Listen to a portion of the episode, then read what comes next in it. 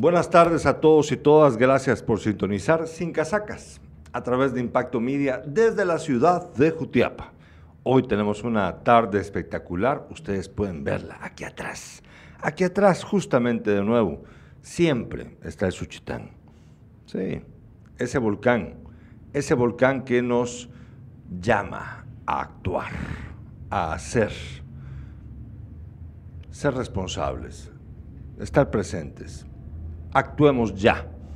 Hoy vamos a hablar acerca de la elección de la fiscal o el fiscal general del Ministerio Público en nuestro país, que también hay que recordar que pasa la elección del Procurador de los Derechos Humanos o Procuradora, que yo creo que no ha habido Procuradora. ¿Será que ha habido una Procuradora?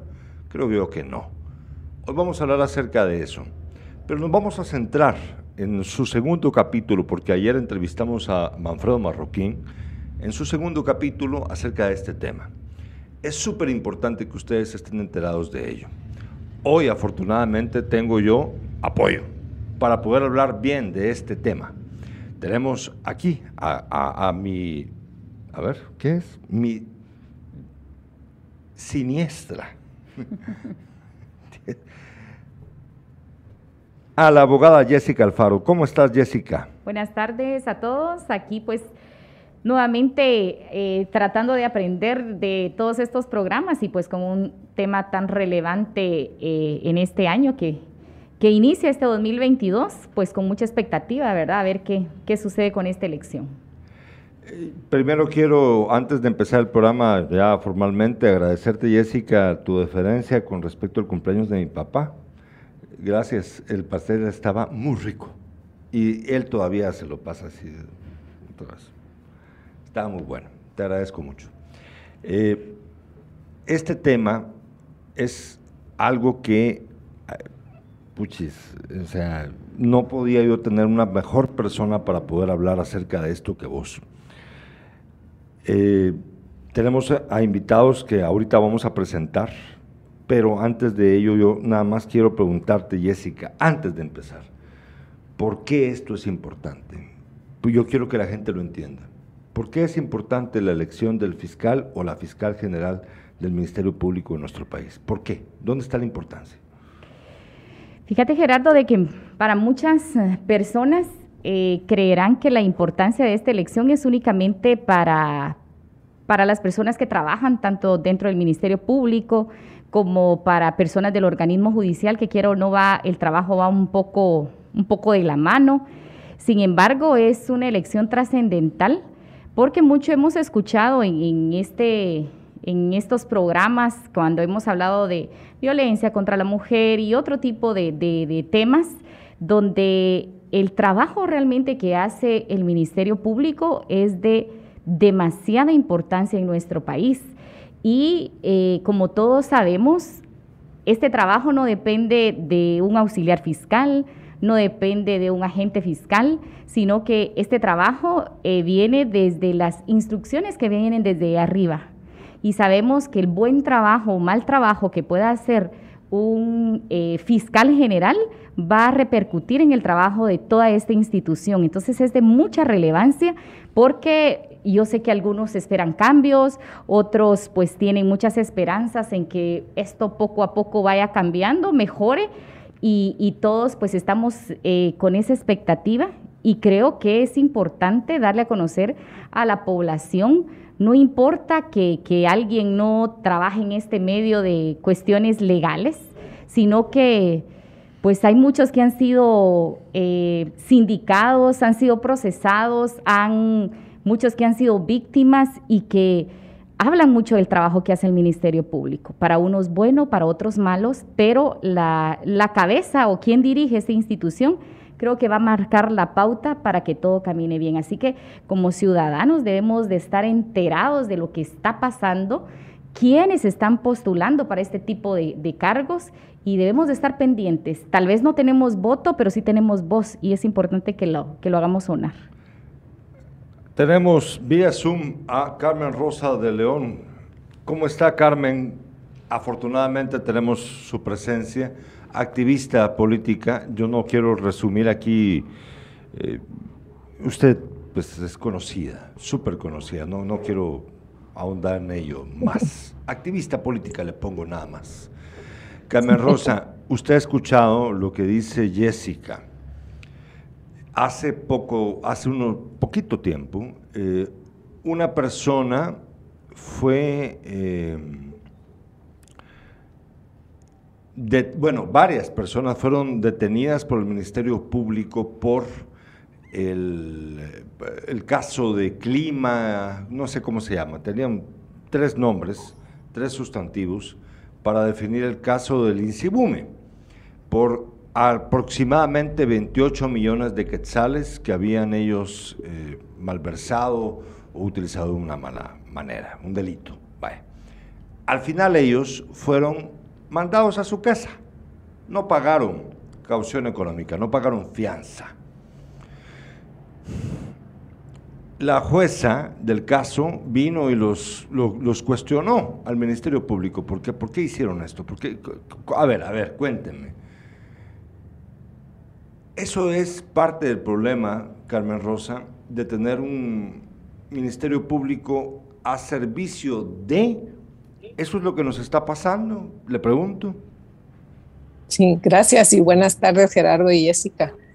Sí, yo creo que, que a veces, eh, sobre todo el tema de justicia, la gente lo siente como ajeno, ¿verdad? Digamos, es el cabal, como decía Jessica, el Ministerio Público, ah, bueno, está allá. Sin embargo, eh, tal vez antes de contestar esa pregunta, recordar que eh, si nosotros nos enteramos de todas las redes de corrupción, de corrupción en las que el país había estado inmerso casi desde la colonia, diría yo, pero nos enteramos de esas redes cuando la Comisión Internacional contra la Impunidad eh, puso en evidencia a través de la investigación. Sin embargo, lo importante tal vez mm, eh, es que todo lo hizo de la mano del Ministerio Público. O sea, el Ministerio Público fue el ente que investigó y que llevó a, sentarse al banquillo los acusados, pues al expresidente, a la ex vicepresidenta, después tenemos incluso funcionarios de alto rango que estuvieron ahí y que por primera vez los guatemaltecos con mucho asombro vimos cómo se habían manejado los recursos del Estado entre estas redes, cómo estas redes también habían sido alimentadas por, eh, financiamiento ilícito del sector eh, privado empresarial y cómo era un nido y un nudo de corrupción en el que nos estaban inmersos varios sectores importantes del país. Entonces, esta fue la importancia, digamos, sobre todo un ministerio público que se abrió a investigar y realmente demostrar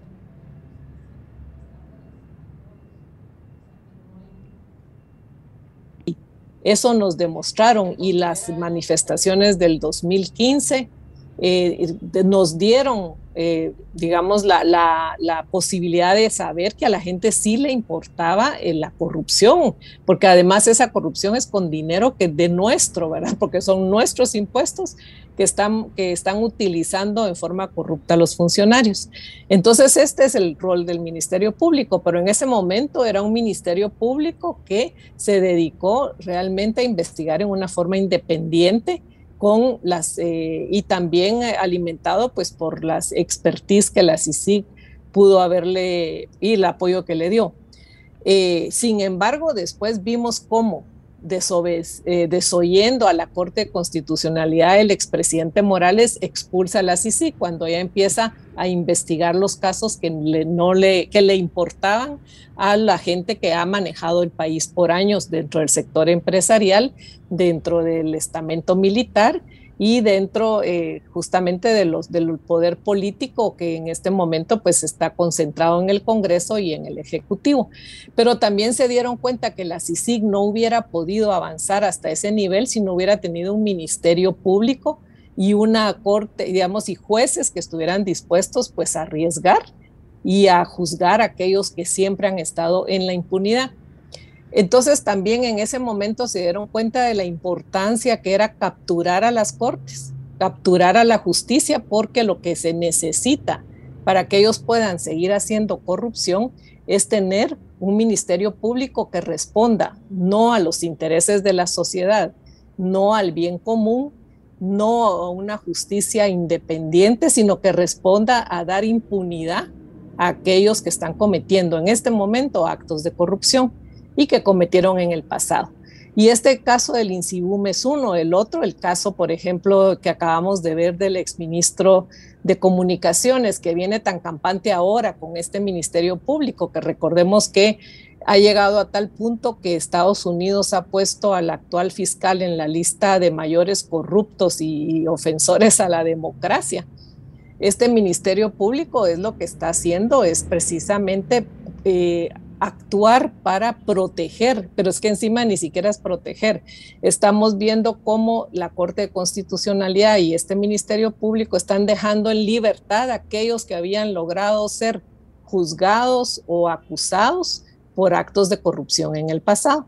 Y de hecho, pues vimos esa tan lamentable eh, situación como se dio con el exministro, que eh, la misma jueza le pregunta al Ministerio Público cómo es posible que no hayan puesto, digamos, en evidencia eh, temas como la, la, mismo deterioro de la, o sea, el daño que se le había hecho a la sociedad por la forma en que ese paso que se construyó en Chimaltenango como la mayor obra del mundo y se fue inaugurada así histórica, eh, pues lo que está sucediendo. Entonces, vemos cómo, por eso es muy importante, porque el problema es cuando un ministerio público realmente es eh, no es independiente y ayuda a quienes detentan el poder y están haciendo la corrupción.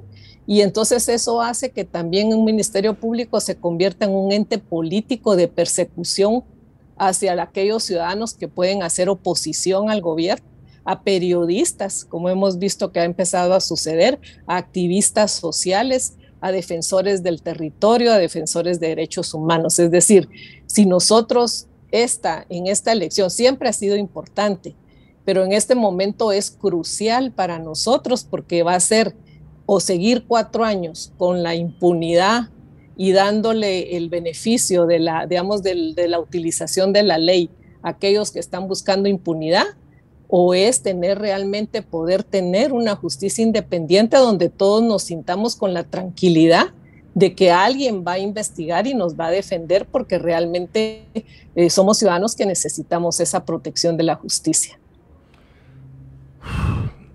Eh, Carmen Rosa, yo y con mi papá estábamos hablando en la mañana, Jessica, acerca de lo que viven los migrantes en Estados Unidos. Eh, lo hablábamos porque eh, ah, el tema era de cuando prohíben, cierran negocios acá, Jessica, porque no cumplen con las, las leyes para tener un negocio abierto.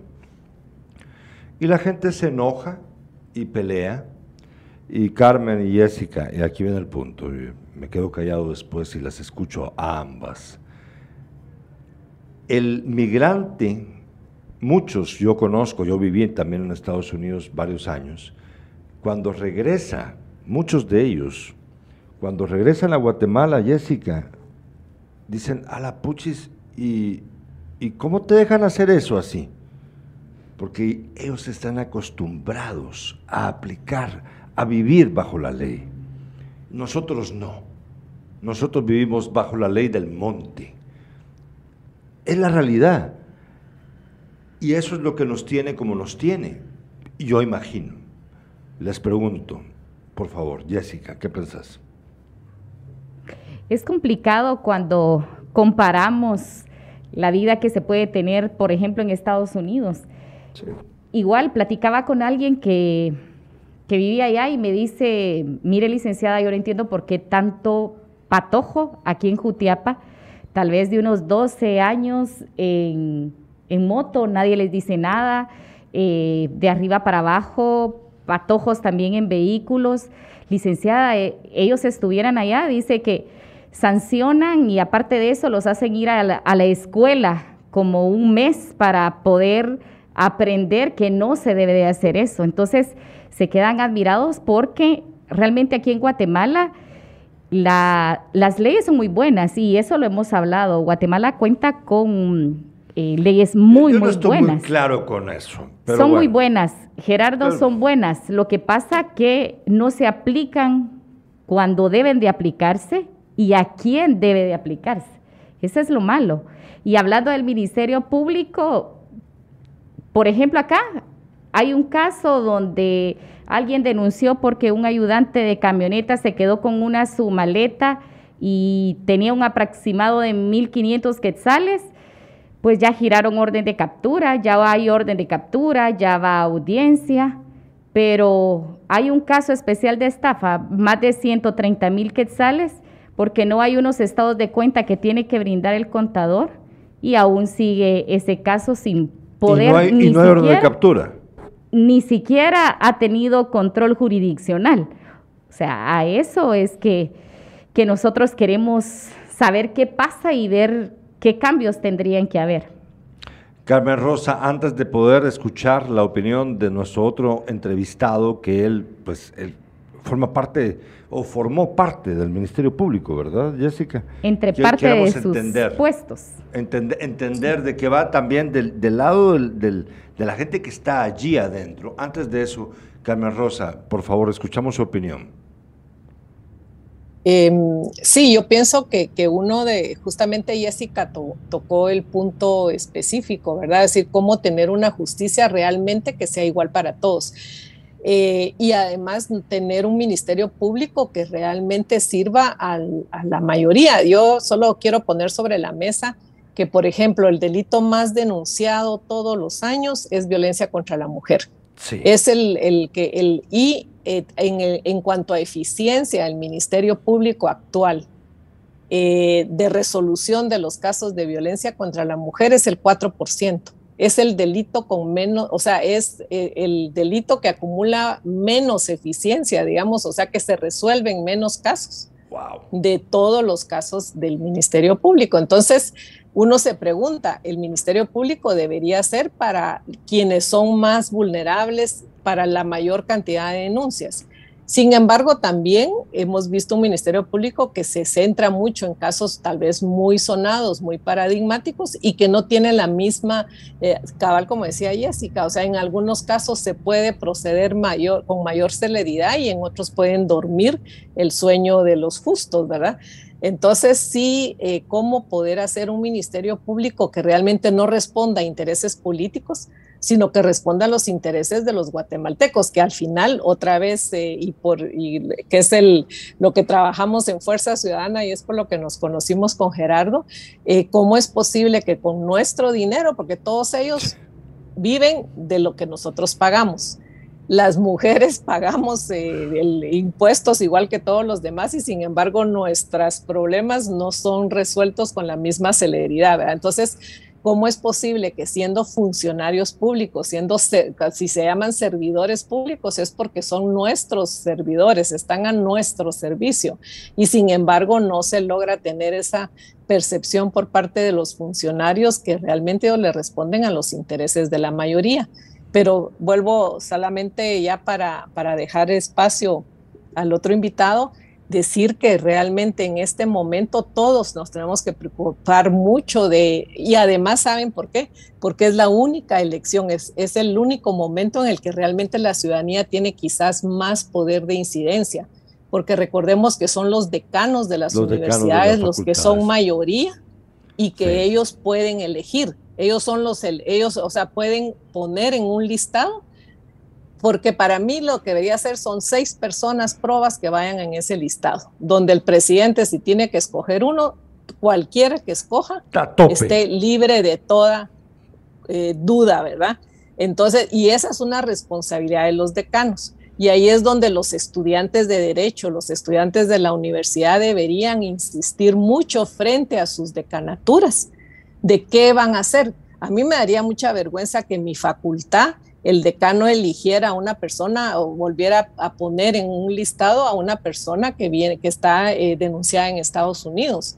O sea, ¿con qué calidad moral voy a salir yo de una facultad donde mi universidad está a favor de los corruptos?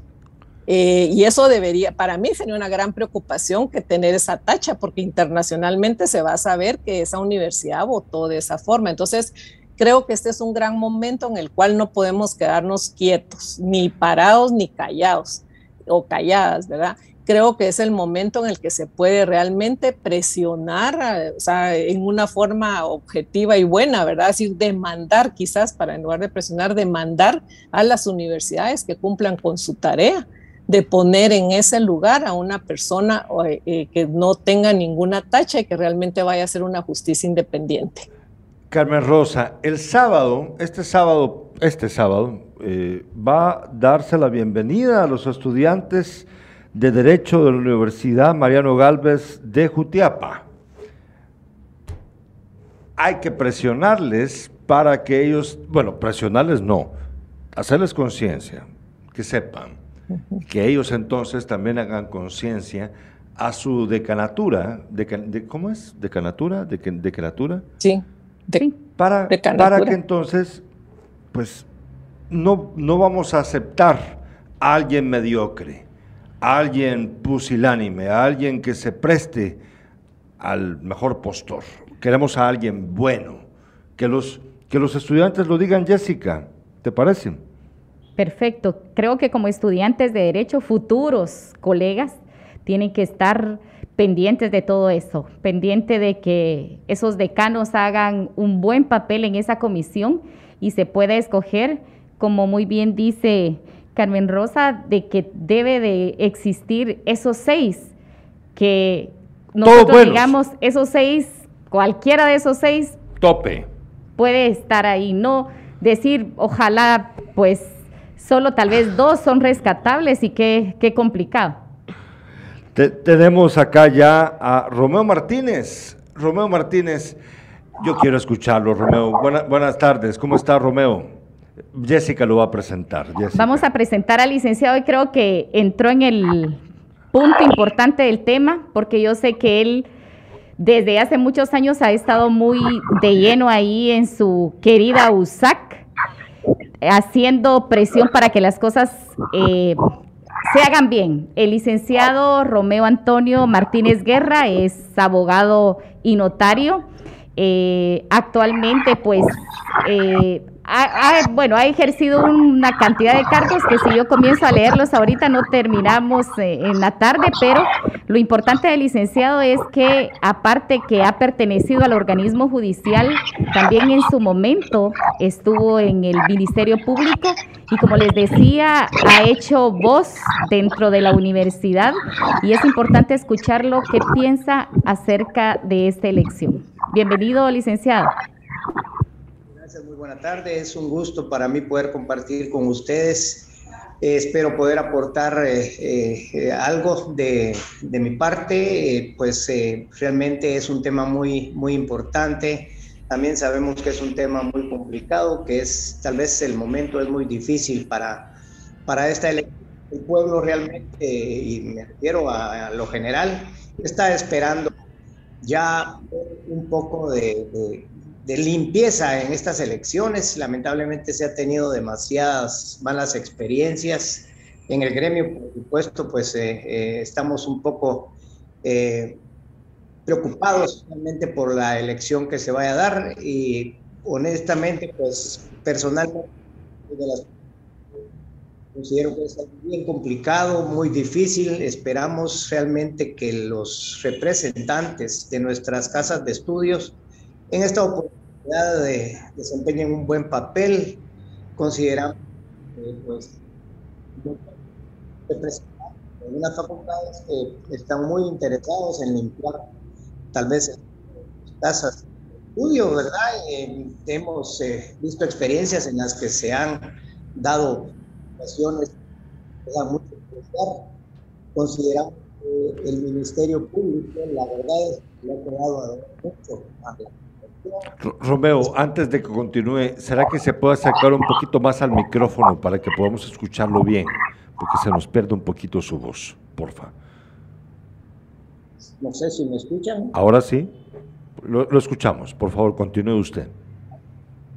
Sí, pues les comentaba de que considero que el Ministerio Público como institución le ha quedado de ver al pueblo bastante. Las investigaciones se han dado de manera selectiva hay bastante mora en, la investigación y en la persecución penal. Sabemos que es el Ministerio Público a, quien le corresponde la acción penal y pues eh, esperamos realmente de que esto mejore, ese es el sentir creo yo de todos y pues por lo mismo deseamos que esta comisión de postulación que se ha integrado haga lo mejor de su parte, ¿verdad?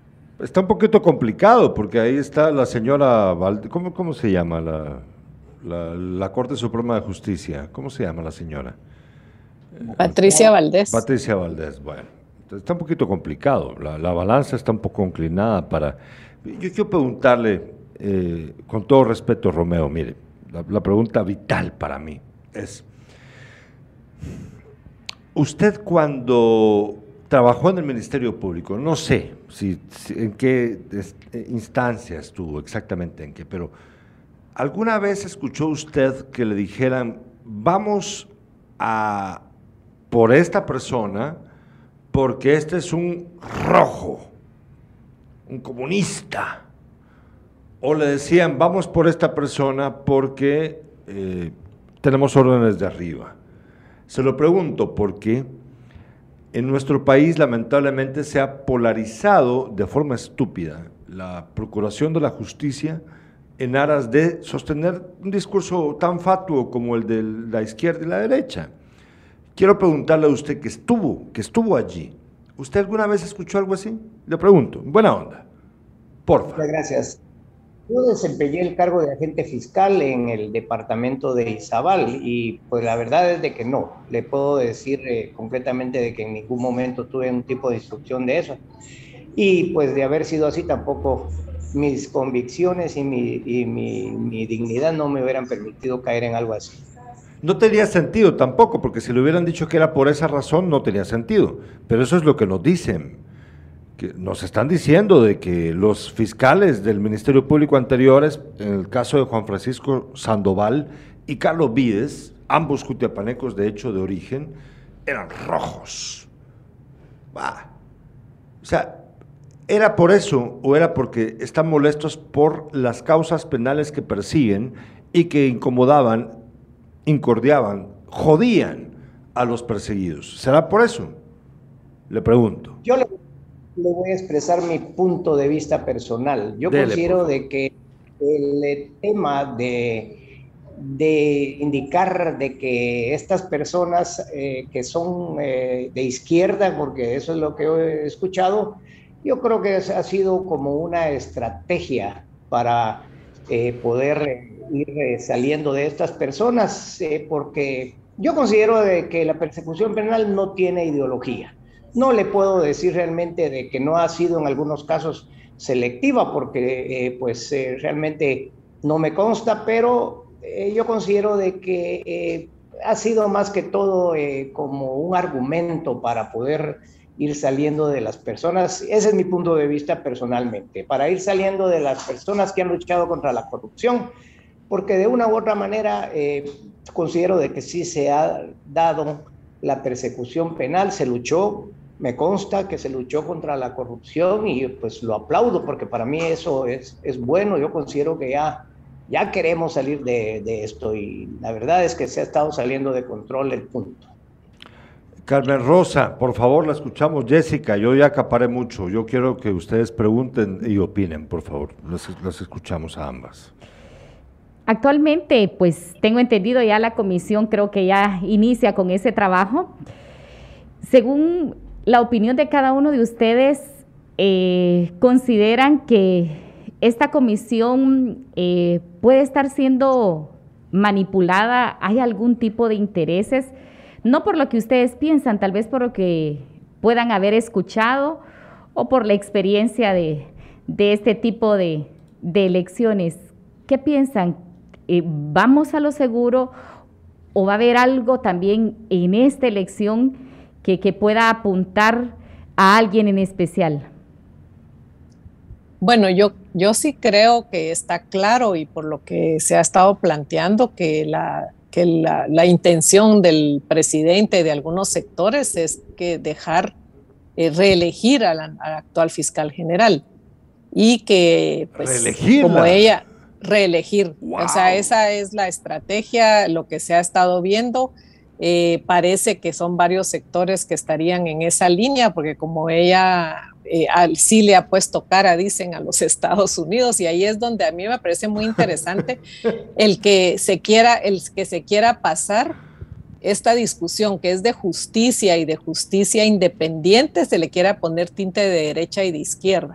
Como, como, dijo cabalmente el licenciado Martínez. Es decir, esto no, no es un tema de ideología, es un tema de eficacia, eficiencia y de independencia de acuerdo a la ley. Hay que estar apegados a la ley.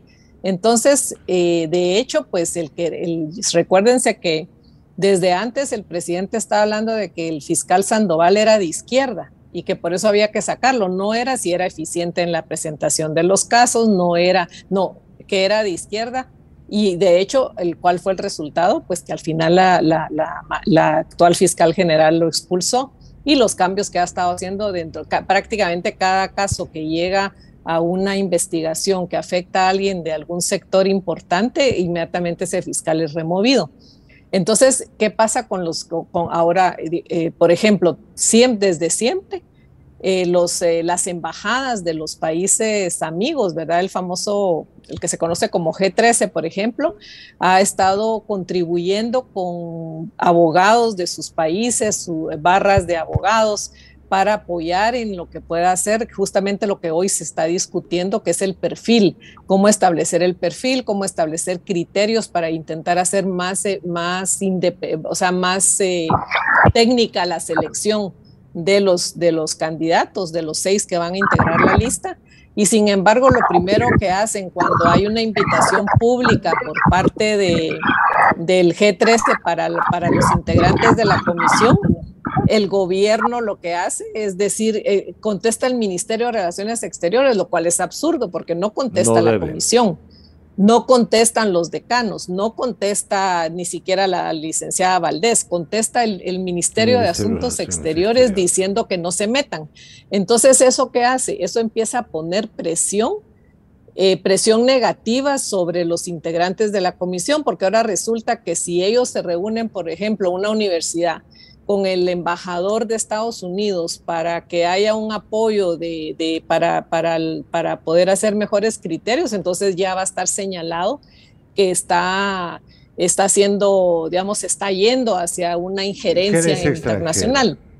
Eh. Es, que el problema es que estamos, o sea, elegir, por ejemplo, reelegir a la actual fiscal general es comprarnos eh, como guatemaltecos el pase al aislamiento internacional. Y eso, eso les conviene a quienes están llevando el país. ¿Por qué? Les conviene el aislamiento porque entonces es como Nicaragua.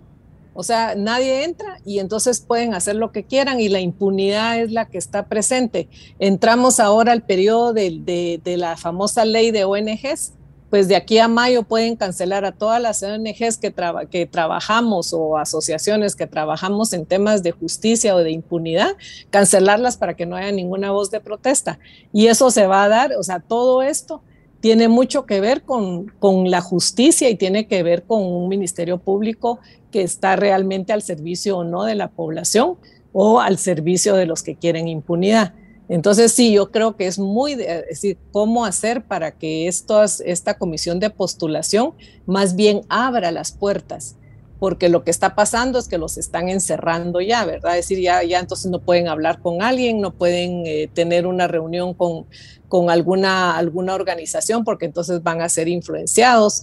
Es decir, yo sí pienso que al contrario, hay que intentar lo más posible como guatemaltecos transparentar, abrir, publicitar, que todo sea público, que todo sea transparencia, transparente, incluso la reunión que el presidente tenga con los seis candidatos que estén en ese listado debe ser pública, que todos escuchemos qué es lo que el presidente le va a pedir o le está preguntando a esos seis candidatos para tomar una decisión, ¿verdad?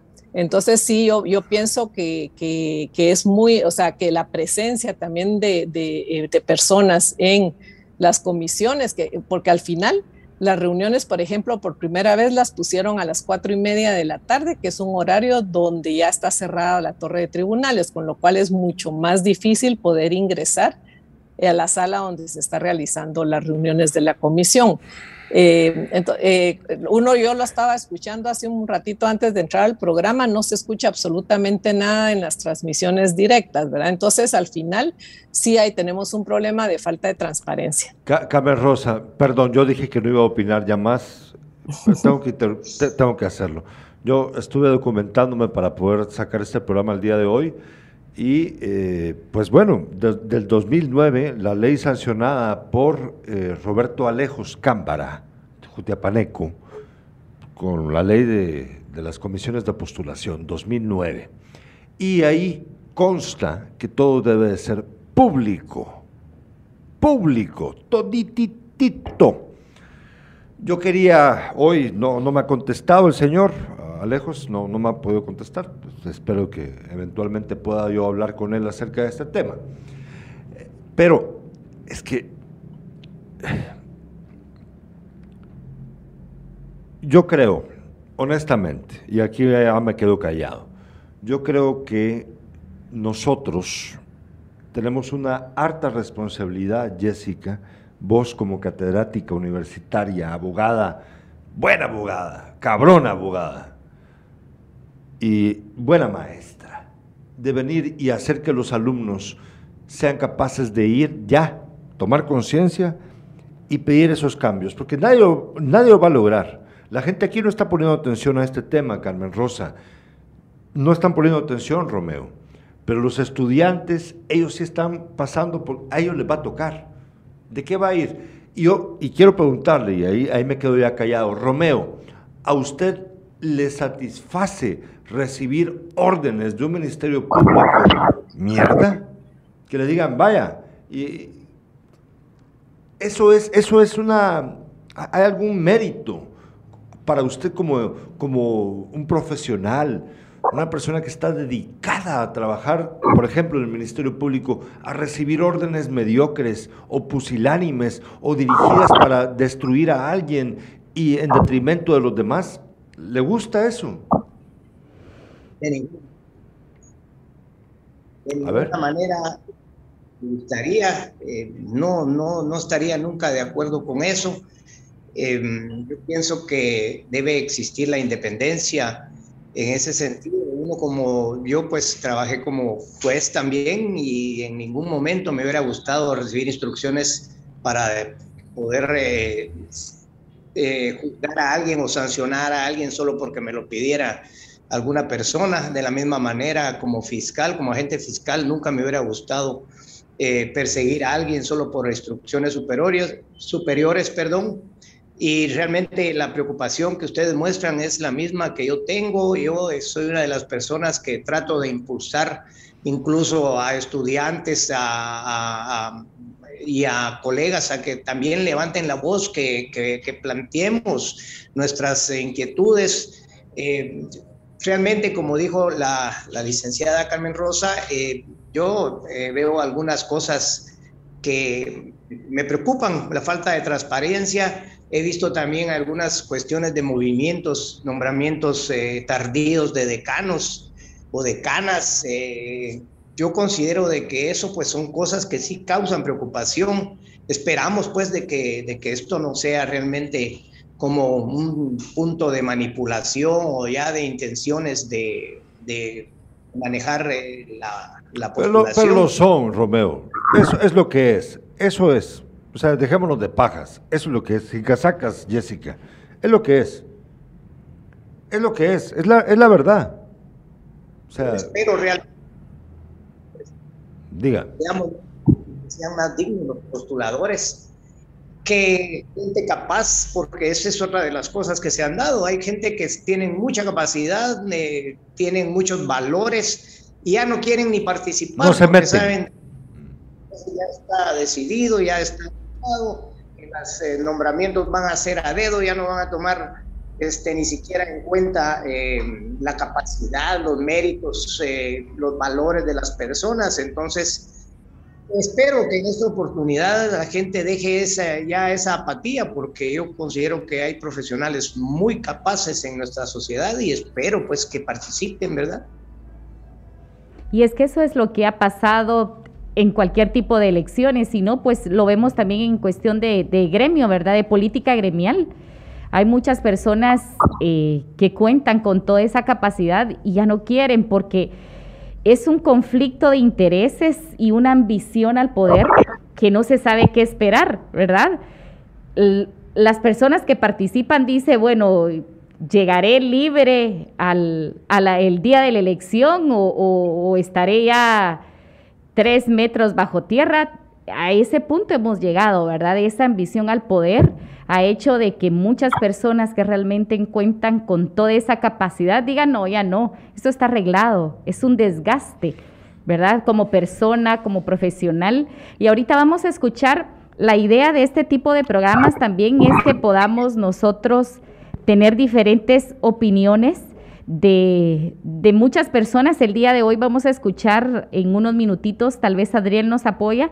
Tenemos un video de, otro colega, el doctor Ludwig Villalta, pues nos envía ahí un mensaje también ah, dando a conocer su comentario acerca de, de la elección donde nos da a conocer algunos puntos de vista. Vamos a escuchar. Pero él, él, es eh, ¿Trabaja en dónde? Eh, el doctor Ludwig Villalta es catedrático universitario y pues ha estado también pendiente de, todo este tipo de procesos. Su opinión es como... Así es. Y, es que Jessica, afortunadamente Jessica te pusiste al tiro para poder tener este material que es entender cómo piensan los demás. Aquí se trata de, que nos entendamos bien. Eh, ¿Ya lo tenemos listo, Adriel? Démosle, démosle. Escuchémoslo y de regreso opinamos.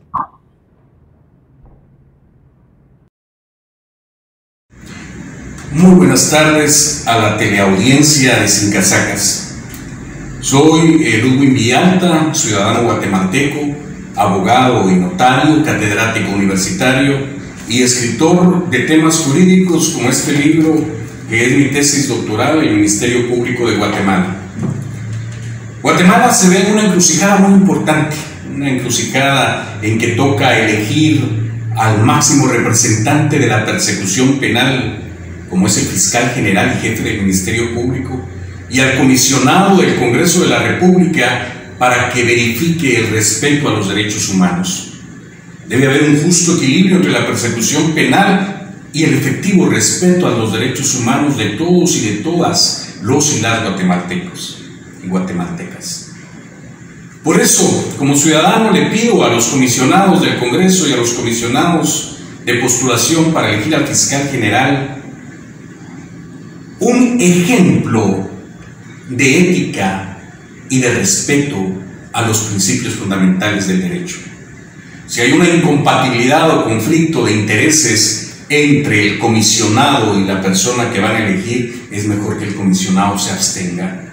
Si el comisionado está perseguido penalmente, si tiene vínculos de amistad, afinidad eh, con alguno de los reos o de algunas de las estructuras tan discutidas, que renuncie. Y a los representantes del Congreso de la República que sepan elegir un comisionado de los derechos humanos y que dejemos de ideologizar la justicia, que la política no entre en este juego de intereses importantes para los ciudadanos guatemaltecos.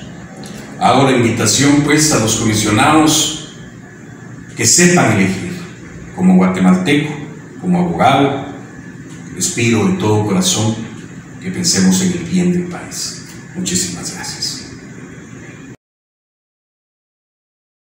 Escuchamos al doctor Vialta y creo que es el, igual el sentir de, todos los ciudadanos guatemaltecos donde queremos que esto no, no tenga ni tintes políticos ni tintes ideológicos, que pueda prevalecer en esta elección, pues la honorabilidad, que es una palabra bastante amplia, y, debemos de, tomar en cuenta eso para que hacer conciencia a, estos decanos. Y, quiero hablar un poco acerca también de, la función que, que, puede tomar en esto el Colegio de Abogados. Tenemos dentro de la comisión al presidente del Colegio de Abogados, también al presidente del Tribunal de Honor. ¿Qué opinión merecen ustedes la participación en esta comisión de los representantes del gremio.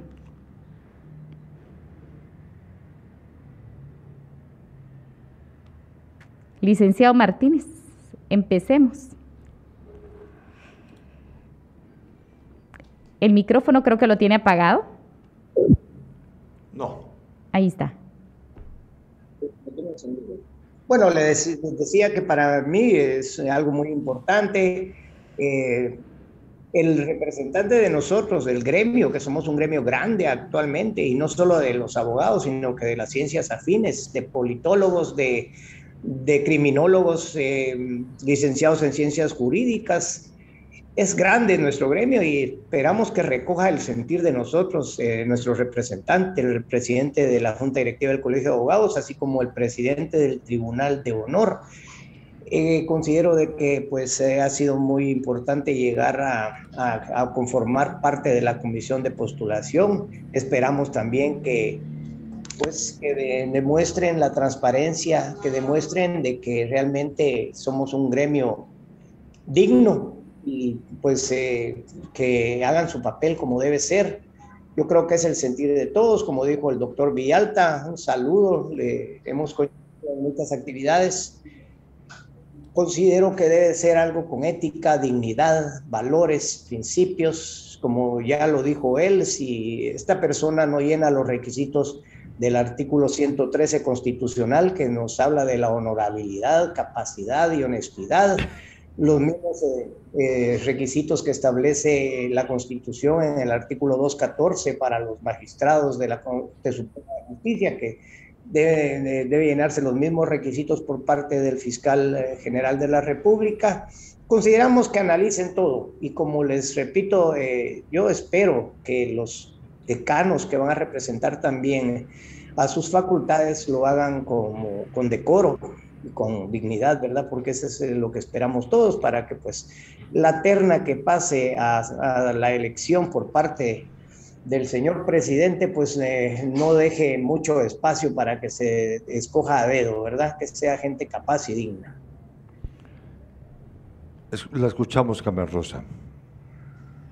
Bueno, yo el tema del colegio de abogados, fíjense, yo no soy abogada, soy socióloga, pero lo que he visto, aunque debería estar inscrita ahí, pero me gradué afuera, em, lo que he visto es que, digamos, en las últimas elecciones del colegio, lo que es increíble es la falta de participación de los mismos abogados. Entonces, yo creo que es un reflejo de lo que nos pasa, ¿verdad? O sea, la ausencia de participación eh, para dirigir una, una, institución tan importante como el colegio, que tiene representatividad en varias elecciones, en varias selecciones también eh, en la Corte de Constitucionalidad, tiene candidato, tiene ahora también está participando en esta el fiscal general.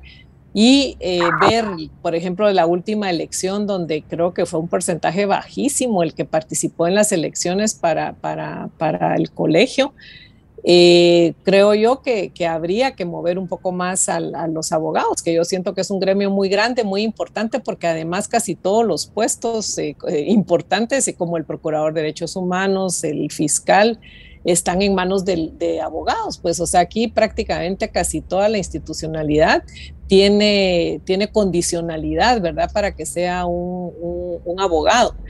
Eh, y, pero sin embargo, lo que sí vemos es cómo el gremio de los abogados ha ido, ha ido poco a poco no participando y entonces deja también en manos de eh, los mismos grupos eh, que a veces son afines también a la, a la, a la, a la misma, digamos, el pacto de corruptos, como se le llama, ¿verdad? O sea, son muy afines eh, y, al final entonces eh, terminan siendo representantes casi de lo mismo que, queremos evitar.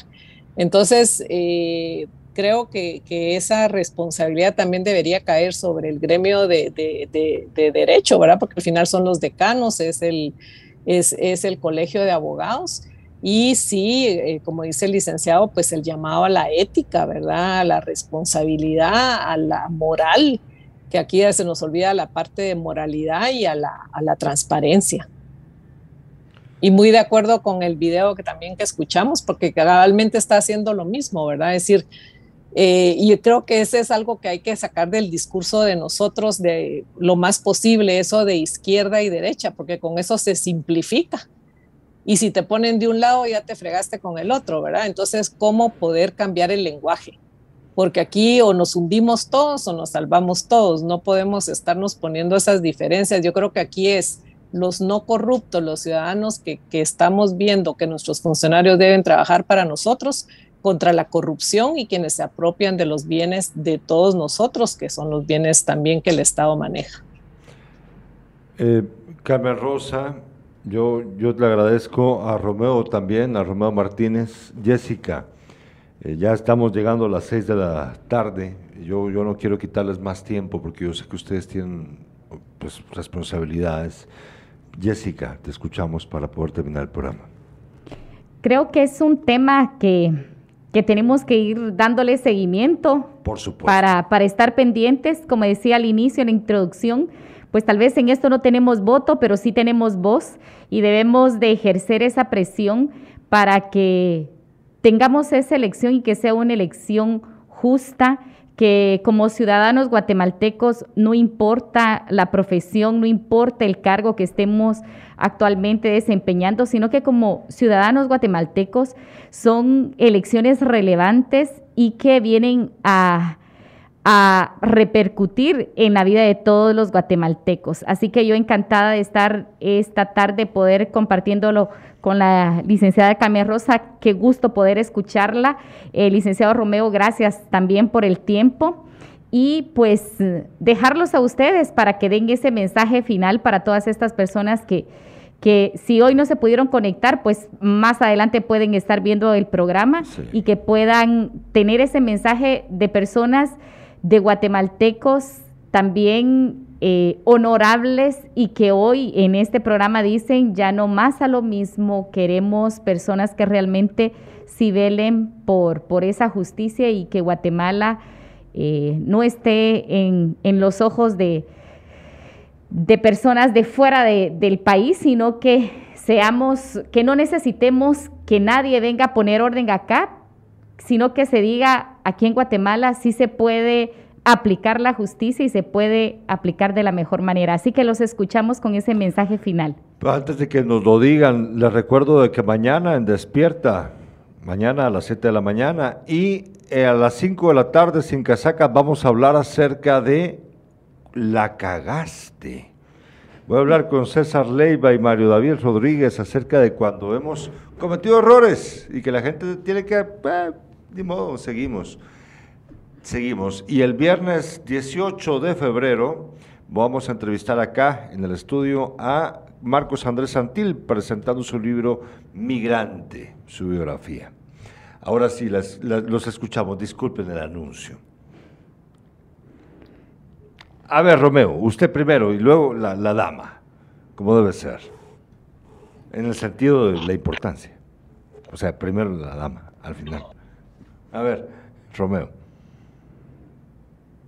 Se, muchas gracias. Ahí está, ahí está. Acá estoy, muchas gracias. Eh, eh, darle las gracias por esta invitación y pues eh, hacer un llamado a los postuladores a que actúen con ética, con dignidad y con responsabilidad, que hagan una buena elección.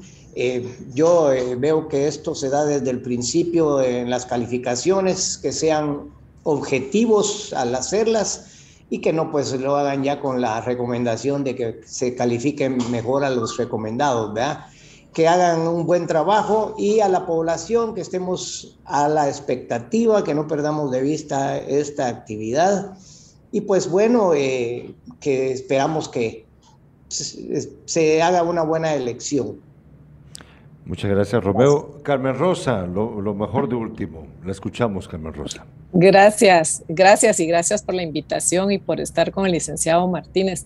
Eh, la verdad que solo volver otra vez al, concepto que no nos dejemos manipular, que esto no es de derecha ni de izquierda, aquí somos guatemaltecos y somos los que estamos contra la corrupción y los corruptos. Y entonces efectivamente decir no y, si ahora tenemos la oportunidad de acercarnos a, los decanos de derecho, que son los que al final son la mayoría y pueden tener esa mayoría en la, en la comisión de postulación, sobre todo el llamado a los estudiantes de las universidades, los jóvenes, pues los que van a heredar este país dentro de cuatro años van a ser profesionales y qué van a hacer, van a estar en una justicia corrompida van a ser cómplices de esa corrupción o vamos a estar en una Guatemala que finalmente logra cumplir con los objetivos del bien común. Así que nada más decir que es, responsabilidad de todos y todas el que el próximo fiscal o la fiscal general que sea, el, que, sea elegida, por lo menos que vayan seis. Sabemos que del presidente yo sí diría que no podemos opinar mucho, pero que por lo menos tenga seis, que los seis sean buenos y que tenga que escoger uno de esos seis entre seis buenos. Y esa debería ser el objetivo para todos y realmente participar en este proceso lo más posible, sobre todo auditando y haciéndonos escuchar. Y gracias por la invitación. Gracias. Eh, les voy a leer un poema antes de terminar el programa. Yo vivo en un país donde todos votan por la más bonita. Yo vivo en un país donde todos se aguantan porque ni modo. Yo vivo en un país donde preguntar dónde están te hace rojo. Las vidas perdidas por nada, el dinero que en sus manos es nada, nuestro tiempo colándose en su nada. ¿Es país esto, pues? pregunta Andrés ramos de angustia dentro de tu boca y más dentro suyo el miedo de saber que todo era paja para paja. Pero aún no es todo cierto porque yo vivo en un país. Engañémonos con falso patriotismo. Esto es una finca y nosotros el ganado. La boñiga que paga a alto precio nuestras dudas. Muchas gracias por estar presentes, estar atentos al programa. Jessica Alfaro. ¿Y de quién es el poema? ¿De quién es, el poema? Es, mío, es mío, es mío, Carmen Rosa. Está buenísimo, Gerardo. Muy bueno. Buena onda. Muchas gracias. Lo escribí hace unos días. Ahí le, mando los libros que he publicado. Le agradezco, Carmen Rosa. Le agradezco, Romeo. Le agradezco, Jessica, por estar presente. Y a Adriel Tobar en producción. Gracias. Animémonos. Gracias salgamos adelante. Buenas noches. Gracias.